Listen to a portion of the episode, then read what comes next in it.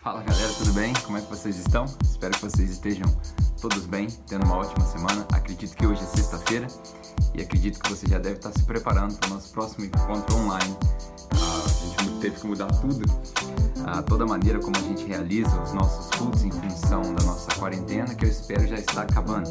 Bom, a gente teve a oportunidade de discutir alguns assuntos primordiais e esse tempo de quarentena realmente foi muito bom para a igreja, para que a gente pudesse aprender e desconstruir alguns conceitos.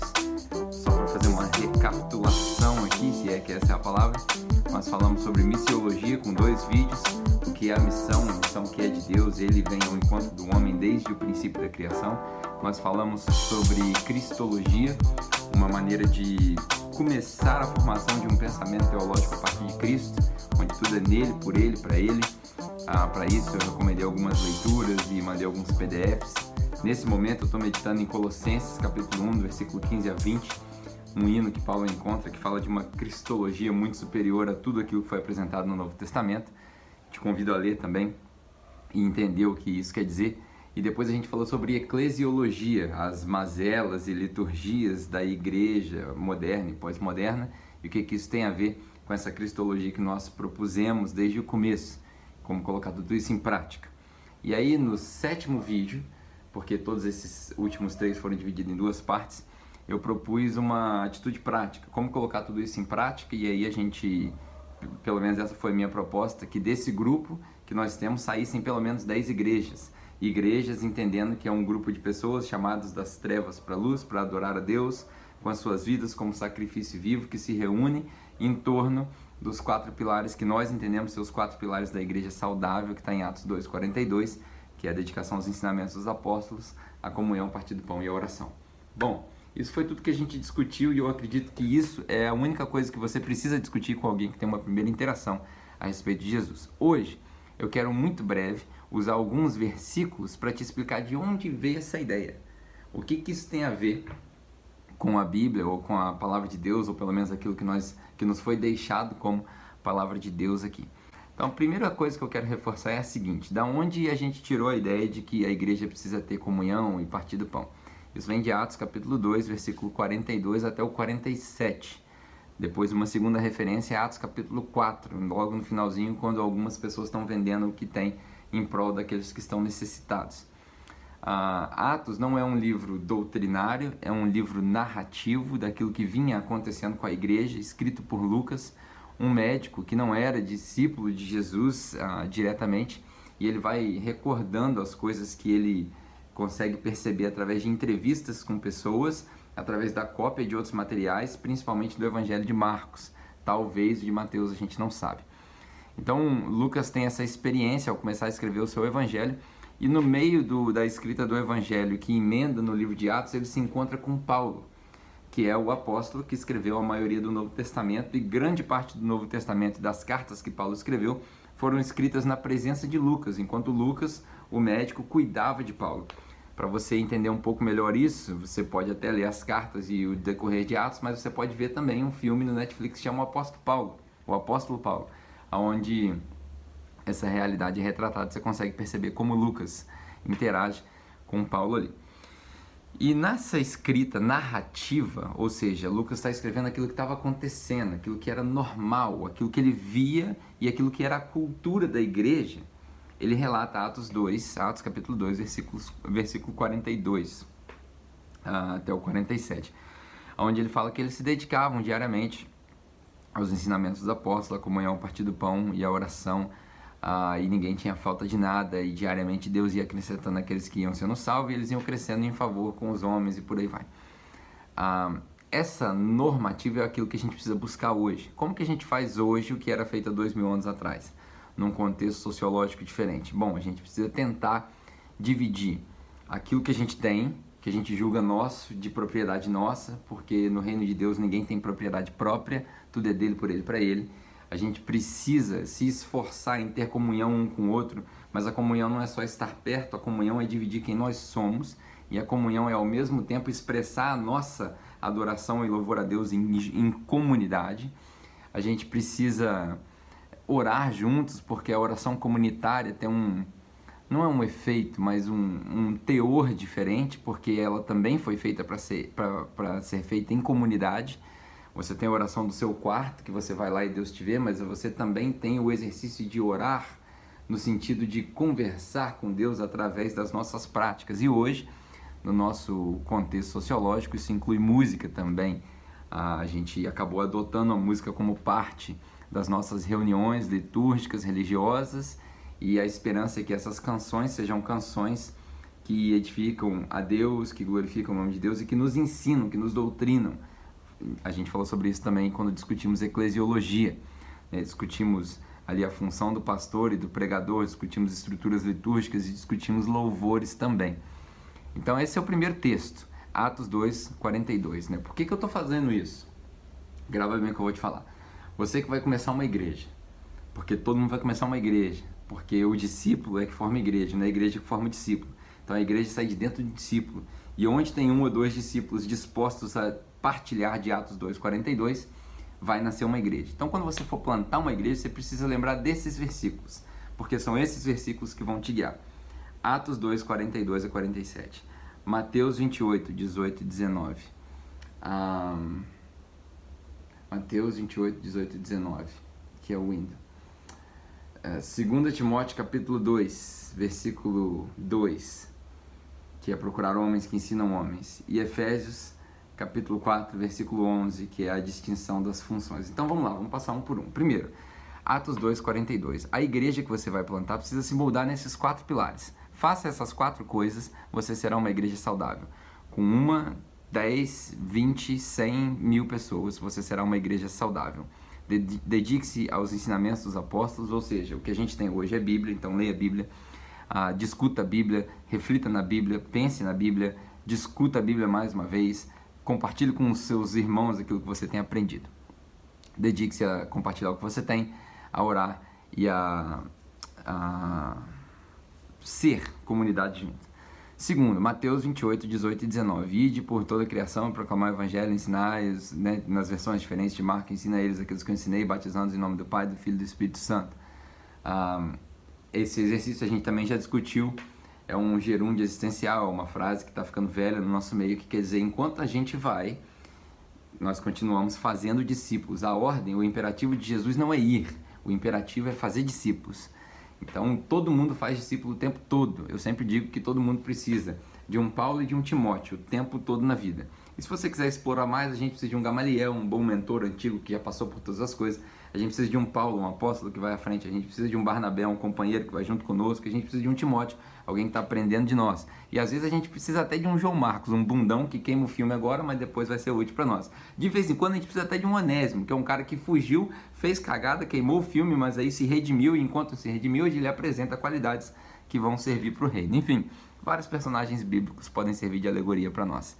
Mateus 28, 18 19. Você precisa se garantir, você precisa garantir, você, pastor da sua igreja, você precisa garantir que a sua igreja está se dedicando a Atos 2, 42 e está se dedicando também a Mateus 28, 18 e 19. Está todo mundo indo? Está todo mundo fazendo discípulo? É lógico que as pessoas têm características diferentes e nem todo mundo vai fazer discípulo como você imagina que ele deve fazer discípulo. Mas no trabalho dele, na escola dele, na vocação dele, no lar dele, ele está fazendo discípulo, ela está fazendo discípulo. E o que, é fazer discípulo? É ensinar alguém a ensinar aquilo, é ensinar alguém a reproduzir aquilo que você já aprendeu. E aí eu vou para 2 Timóteo, capítulo 2, versículo 2. Quando Paulo escreve para Timóteo, fala assim: Timóteo, é, tudo que você aprendeu de mim, cara, agora você reproduz e procura homens que vão ser capazes de ensinar homens que vão ensinar homens. O que, que é isso? Paulo está dizendo o seguinte: cria um sistema de reprodução desse ensinamento, que ele é passado de geração em geração e é colocado em prática. Porque afinal de contas, quem escuta e não põe em prática é burro, constrói a casa na areia. Quem escuta e põe em prática é sábio, constrói a casa na rocha. Então Paulo está dizendo, além de Atos 2,42 e além de uh, Atos 2,42 e Mateus 28, 18 19, ele está dizendo, Timóteo, jovem pastor, procura, cria um sistema para você continuar ensinando. Hoje, o nosso sistema gira em torno daquilo que na nossa comunidade nós chamamos de processo de discipulado. O que é o processo de discipulado? Ele inclui várias instâncias. Ele inclui ir ao culto nos domingos, agora de forma digital. Ele inclui participar de um grupo de conexão. Nos grupos de conexão, que de fato são a igreja para nós, ele inclui a leitura de algumas coisas básicas que a gente recomenda, a começar pelo Evangelho de João, o aplicativo da Bíblia, o, o, canal do Join the Bible Project, que tem as ilustrações que vão te facilitar, que agora já tem ilustração de Mateus, Marcos, Lucas, João, Atos e Romanos.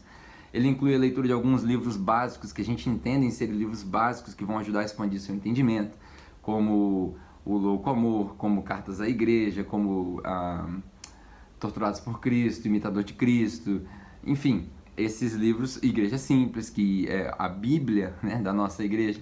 Então, todos esses livros e esses conteúdos, né, lê João, lê Mateus, lê Atos, lê Efésios, lê Colossenses, aí a gente vai aprender de Cristologia em Colossenses, enfim, de práticas cristãs. Essas leituras acontecem num período de aproximadamente três anos, onde a gente lê o Novo Testamento inteiro, parte do Antigo Testamento e alguns livros. Aí a gente entende que teoricamente, só aqui teoricamente, a pessoa está pronta. Aí falta a prática. A prática vem do serviço, por isso que a gente diz que a nossa igreja é dividida em duas pernas: o ser igreja, no seu grupo de conexão, e o fazer igreja, que são nos ministérios. Então a gente tem ministérios que, no nosso contexto sociológico, operam todo esse processo de discipulado.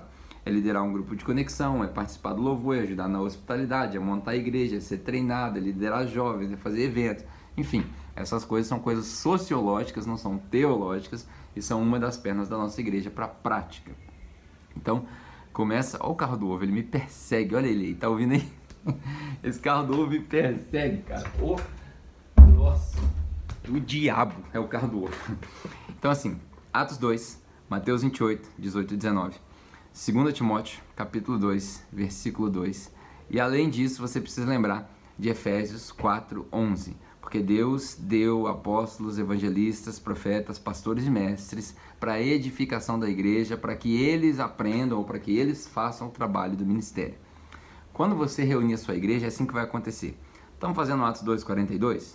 Beleza, preciso garantir que nós estamos colocando em prática Atos 2,42. Você não precisa ser mestre em teologia, você não precisa ser pastor, Todo mundo pode praticar Atos 2,42. Todo mundo pode ser igreja. Você não precisa de instrução. Esquece esse negócio de fazer catequismo, escola bíblica, tem que batizar para fazer isso. Blá, blá, blá, nada. Esquece, esquece. Todo mundo pode começar uma igreja, sabendo que o pilar da igreja, os pilares da igreja é Atos 2,42. Depois disso, ali no meio de vocês, vocês vão identificar alguém que tem esse chamado para liderar, para garantir que tudo isso está acontecendo. E aí a gente constantemente, talvez de dois em dois meses, três em três meses, precisa revisar para ver se nós estamos em constante movimento de discipulado. Mateus 28, 18 e 19. Enquanto nós vamos, nós ensinamos as pessoas a botar em prática tudo aquilo que Jesus ensinou. Depois disso, a gente começa a pensar na longevidade e na reprodução de longo prazo dessa igreja. Então, plantei uma igreja, tem 10 pessoas se reunindo na minha casa, por exemplo, um número, tá? Eu sempre digo, o número ideal da igreja são duas pizzas maracanãs. Se tiver mais gente que duas pizzas maracanã na sua casa, provavelmente sua igreja está muito grande, precisa criar outra igreja. Então, tendo feito isso, você fez isso? Beleza, fez Atos 2,42. De dois em dois meses a gente está vendo que, ó, tá indo, tá todo mundo ensinando. A gente precisa começar a identificar quem vai nos substituir e quem vai multiplicar essas coisas. Precisa de pressão? Não, não tem pressão, porque Deus adiciona à igreja, de acordo com a velocidade que Ele quer, quem Ele quer que seja chamado. Porque se a igreja é saudável, Deus vai trazendo, se a igreja não é saudável, Deus vai limpando e vai, vai podando e por aí vai. E aí é assunto para outra discussão também. Mas, estou falando de igreja saudável. De dois em dois meses, três em três meses, você precisa reavaliar quem é que vai te substituir. A igreja não pode demorar cinco anos para reproduzir, para multiplicar, para crescer. Não pode. A igreja cresce diariamente. Mas eu estou falando da igreja saudável, essa igreja aí de 10 pessoas, de 5 pessoas é, a igreja que é orgânica, a igreja que é, não tem um líder hierárquico, que todos eles é, se garantem entre si e tem ali um que talvez entenda um pouco mais, que foi eleito por essas pessoas, não por eleição de voto, mas por identificação de dons, que vai cuidar dessa galera e vai pastorear essa galera. Então, identificou quem é? Treina o cara. Como que treina o cara? Você vai pegar Atos 2,42, Mateus 28, 18, 19, 2 Timóteo 2, 2, Efésios 4, 11, vai ensinar para o cara, vai passar o conteúdo do Novo Testamento para ele, vai passar os livros básicos e vai soltar o cara no mato. É assim que funciona. Então, tendo feito isso, cara, Atos 2,42, minha igreja está fazendo isso? Beleza. de dois em dois meses, é, eu tô, tô, chutando um prazo, dois em dois meses, 60 dias. Cara, nós estamos constantemente ensinando para todo mundo que aparece aqui, entre nós e para os próximos que ainda não estão aqui? Sim, beleza. Então, quem aqui tem potencial de fazer isso sozinho? Já tá, já tá aqui a mais. Tem cinco líderes no meu grupo, não precisa. Cria cinco igrejas, mano. Ah, mas eu vou criar uma igreja e não vai vir ninguém. Relaxa, mano. Faz aí o seu. Deus vai enviar. Deus envia para onde tem conteúdo saudável brotando. 2 Timóteo 2,2. Cria o sistema de reprodução de longo prazo. É isso que Paulo está falando. E aí, depois disso, depois disso, depois de ter feito Atos 2,42, estou reforçando para você poder entender bem. Depois de garantir que nós estamos fazendo Atos 2,42 todo dia, não é só domingo, todo dia depois de garantir que de dois em dois meses, talvez a nossa igreja está constantemente no movimento de discipulado, e depois da gente começar a intencionalmente selecionar no nosso meio pessoas que têm potencial para levar isso para frente, para reproduzir isso através de um sistema geracional, aí essas igrejas vão entrar num acordo e vão se encontrar nos nossos encontros apostólicos. A gente chama de encontros apostólicos aquilo que normalmente a gente chama de culto essas igrejas vão vir e vão se encontrar nos nossos encontros apostólicos para que haja alinhamento. Esse encontro pode ser uma vez por mês, pode ser uma vez a cada seis meses. Nós escolhemos fazer isso todo domingo. Por quê? Porque é sociológico, não é teológico, é sociológico. É o dia de folga. Teologicamente seria o nosso Sabbath, né? o nosso sábado, o dia do descanso, o dia do Senhor, mas nós não somos judeus. Então a gente escolheu fazer isso porque é bom, é gostoso.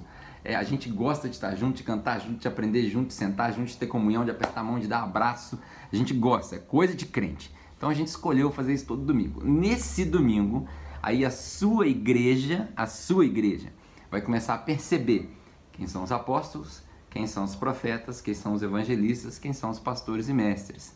Esses assumem uma função. Agora não é mais só vocação, é uma função, um ofício tá bom? E não é um ofício numa instituição, numa organização, não, é um ofício no corpo. Então, no nosso meio, nós teremos pessoas que são identificados como pastores mesmo, gente que gosta de conversar, que gosta de ouvir, que gosta de confortar e que tem palavra para confortar. O pastor não necessariamente é o pregador, nem vice-versa, mas é o cara que tem chamado, vocação para cuidar de gente, portanto, ele já cuida da igreja dele pequena mas ele tem habilidade dada por Deus para instruir outros pastores. Então ele assume um ofício de pastor. O evangelista, aquele que ensina o evangelho, que é apaixonado por evangelizar, e evangelizar não é na rua distribuir panfleto e pregar de Jesus. Evangelizar é ensinar o evangelho diariamente. Eu adoro fazer isso, é um dos meus chamados.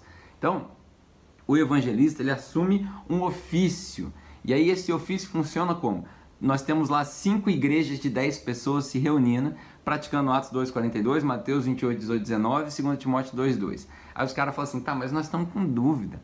Aonde que eu ensino, o que, que eu preciso aprender primeiro? Ah, vamos aprender João, beleza. Aí a gente junta com esse evangelista, talvez a gente use a estrutura que a igreja tem, não é necessário, porque esse evangelista pode ir na sua casa, e aí ele vai lá e vai ensinar João desde o começo vai ensinar Mateus desde o começo, vai evangelizar, vai ensinar quem é Jesus. Ele vai usar o que, o que Jesus próprio fala, que o Espírito Santo vai nos lembrar das coisas que ele ensinou e ele vai evangelizar você. Aí essa igreja vai discernir também quem são os profetas. O que, que é o profeta de hoje em dia? O profeta de hoje em dia não é aquele que fica prevendo o futuro. O profeta é aquele que profetiza as palavras de Deus para nós. É aquele que traz uma palavra de exortação. Talvez as igrejas estão indo em caminhos diferentes né? Ah, essa igreja que está crendo nisso, essa igreja está crendo naquilo, e aí nos nossos encontros apostólicos de alinhamento, a gente reconhece quem são esses profetas, porque as palavras dele falam com a igreja A, a igreja B e a igreja C a mesma coisa, e eles se alinham pelo Espírito, e esse cara assume o púlpito, que é um lugar também sociológico que nós criamos dentro das nossas reuniões, porque antigamente era todo mundo sentado numa roda, ele assume o púlpito por um período determinado de tempo que nós determinamos, tem nada espiritual nisso, a gente determina que as pessoas falam por 30, 35, 40 minutos, talvez 60 minutos nos nossos encontros, porque a gente estudou quanto tempo as pessoas conseguem prestar atenção. E aí ele assume um papel, ele assume um ofício e fala para a igreja. E aí a gente vai descobrir quem são nesses meios também os apóstolos. Eu falei para vocês que eu tenho uma inclinação evangelística. nos meus dons, depois de todos os testes que eu já fiz, eu me divido entre dons apostólicos e dons evangelísticos, porque eu amo ensinar o evangelho, mas eu também tenho uma inclinação de começar algo novo, de derrubar barreiras, de construir cultura nova, de ensinar pessoas e treinar. Eu sempre digo que as três coisas que eu faço, as três coisas para as quais eu fui chamado, é para discipular pessoas, cuidar da visão da igreja e ensinar, né? ensinar o evangelho, pregar. Então, as minhas três coisas é pregação, visão, discipulado. Pregação, visão, discipulado. Pregação, visão, discipulado. E isso é apostólico e evangelístico. Às vezes eu fico meio profeta ali, mas é, é, é apostólico e evangelístico. Eu sou um deles. Na nossa, nas nossas igrejas vão haver vários. E aí a gente vai identificar quem são os apóstolos. E aí o que, que o apóstolo faz? O apóstolo, né, não precisa de título, estou só te mostrando para você ver a inclinação dos dons. O apóstolo, quando reconhecido pela igreja, ele naturalmente arrasta uma galera. E se nós tivermos uma cultura saudável, ele vai arrastar uma galera com o mesmo pensamento teológico, a mesma linha. E aí ele vai, ó, lá naquela cidade, porque Deus parece que usou a estrutura das cidades para aglomerar as pessoas em volta de uma cultura comum. Lá naquela cidade precisa do ensinamento que nós temos. Então eu vou para lá, eu apóstolo vou para lá primeiro, com alguns que me seguirem, e lá eu vou começar a fazer o quê? Atos 2:42, Mateus 28, 18, 19, 2 Timóteo 2:2. E quando passar dois meses, quatro meses, seis meses, nós vamos começar a identificar os ofícios na igreja. E aí, de repente, quando juntar três, quatro, cinco igrejas de dez pessoas lá, a gente estabelece uma organização com o mesmo pensamento teológico, que foge das palavras da Bíblia e do contexto teológico, mas é sociológico, para que a gente ande junto, para que a gente tenha poder é, no mundo capitalista do século XXI, e aí abre-se uma outra organização chamada capela lá também. Então, para resumir, porque esse vídeo ficou grande, mas é de propósito. Vou começar uma igreja, porque qualquer um pode começar uma igreja, não precisa ser pastor para começar uma igreja. A igreja é um grupo de pessoas chamadas das trevas para a luz que adoram a Deus junto e demonstram através da sua adoração a glória de Deus na terra, o reino de Deus na terra. Glorificam a Jesus. Vou começar na minha casa. Duas pessoas, cinco pessoas, dez pessoas, não interessa. O que, que eu preciso fazer? Primeira coisa, pratica Atos 2,42 por dois, três, seis meses. Beleza, estamos praticando, agora vamos olhar para dentro de nós mesmos, exercício interno, e vamos ver se a gente está fazendo Mateus 28, 18 e 19, que é a constante, o constante processo de discipulado. Estamos ensinando para todo mundo, ensinando as coisas que Jesus ensinou, o Sermão da Montanha, as palavras do Evangelho, João, Mateus, Lucas e Marcos, se você quiser complementar um pouco da história da igreja, estamos ensinando para essa galera. Beleza, estamos ensinando, estamos fazendo discípulos. Naturalmente, se a gente fizer discípulos, isso aqui vai crescer, porque Deus envia pessoas que estão sendo salvas para a igreja que é saudável. Naturalmente vai crescer. Então agora, depois de dois, três, seis meses, fazendo Atos 2,42 e começando a pensar internamente se a gente está discipulando constantemente, nós vamos começar a pensar na longevidade e na reprodução desse sistema, que é 2 Timóteo 2,2. Identifica quem são os líderes aí no meio, e aí ele abre outro grupo na casa, outra casa e por aí vai, que a gente chama de igreja ou conexão. Quando a gente tiver dois, três, quatro grupos que foram abertos dessa maneira, a gente, porque nós decidimos uma decisão nossa, que eu acredito ter sido abençoada por Deus, que já são dois mil anos que a gente faz isso, mas nós decidimos nos encontrar todos os domingos. Nós, enquanto igreja, vamos ao encontro que a gente chama de reunião apostólica, e alguns, por costume milenar, resolveram chamar de culto, e aí nesse culto a gente é alinhado todo domingo, e ali a gente começa a discernir de dentro para fora, partindo das igrejas pequenas, que são os grupos na casas, nas casas, quem são os os apóstolos, os profetas, os evangelistas, os pastores e os mestres. E ali cada um começa a assumir os seus ofícios para que a organização sirva o organismo, não é o contrário. Não é a igreja pequena que serve à organização da igreja grande. É a organização da igreja grande que cria poder sociológico, financeiro para servir o organismo. E aí com as nossas atividades, os grupos de conexão, os seminários, os cultos, as obras sociais, o pastoreio, tudo isso serve o grupo pequeno. Os ofícios são para servir a igreja e não para a igreja servir os ofícios. Os pastores, evangelistas, apóstolos, profetas e mestres são todos servos da igreja. Servo de Cristo e servo da igreja. Então, a gente não precisa da organização para os ofícios existirem, não. Os ofícios passam a existir quando a gente reconhece, depois do trabalho de uma igreja saudável que pratica Atos 2,42, que ensina Mateus 28, 18, 19 da maneira correta, que institui 2 Timóteo 2, 2, eles nascem, Efésios 4, 11, eles nascem esses ofícios e eles servem a igreja. Uau! 25 minutos, espero que você tenha aproveitado, se identificado e agora não tem mais desculpa. Vamos começar as igrejas, vamos reproduzir o evangelho, vamos espalhar Jesus Cristo, porque é para isso que nós fomos chamados. Deus te abençoe, tenha uma ótima semana. Amo você. Tamo junto. Valeu.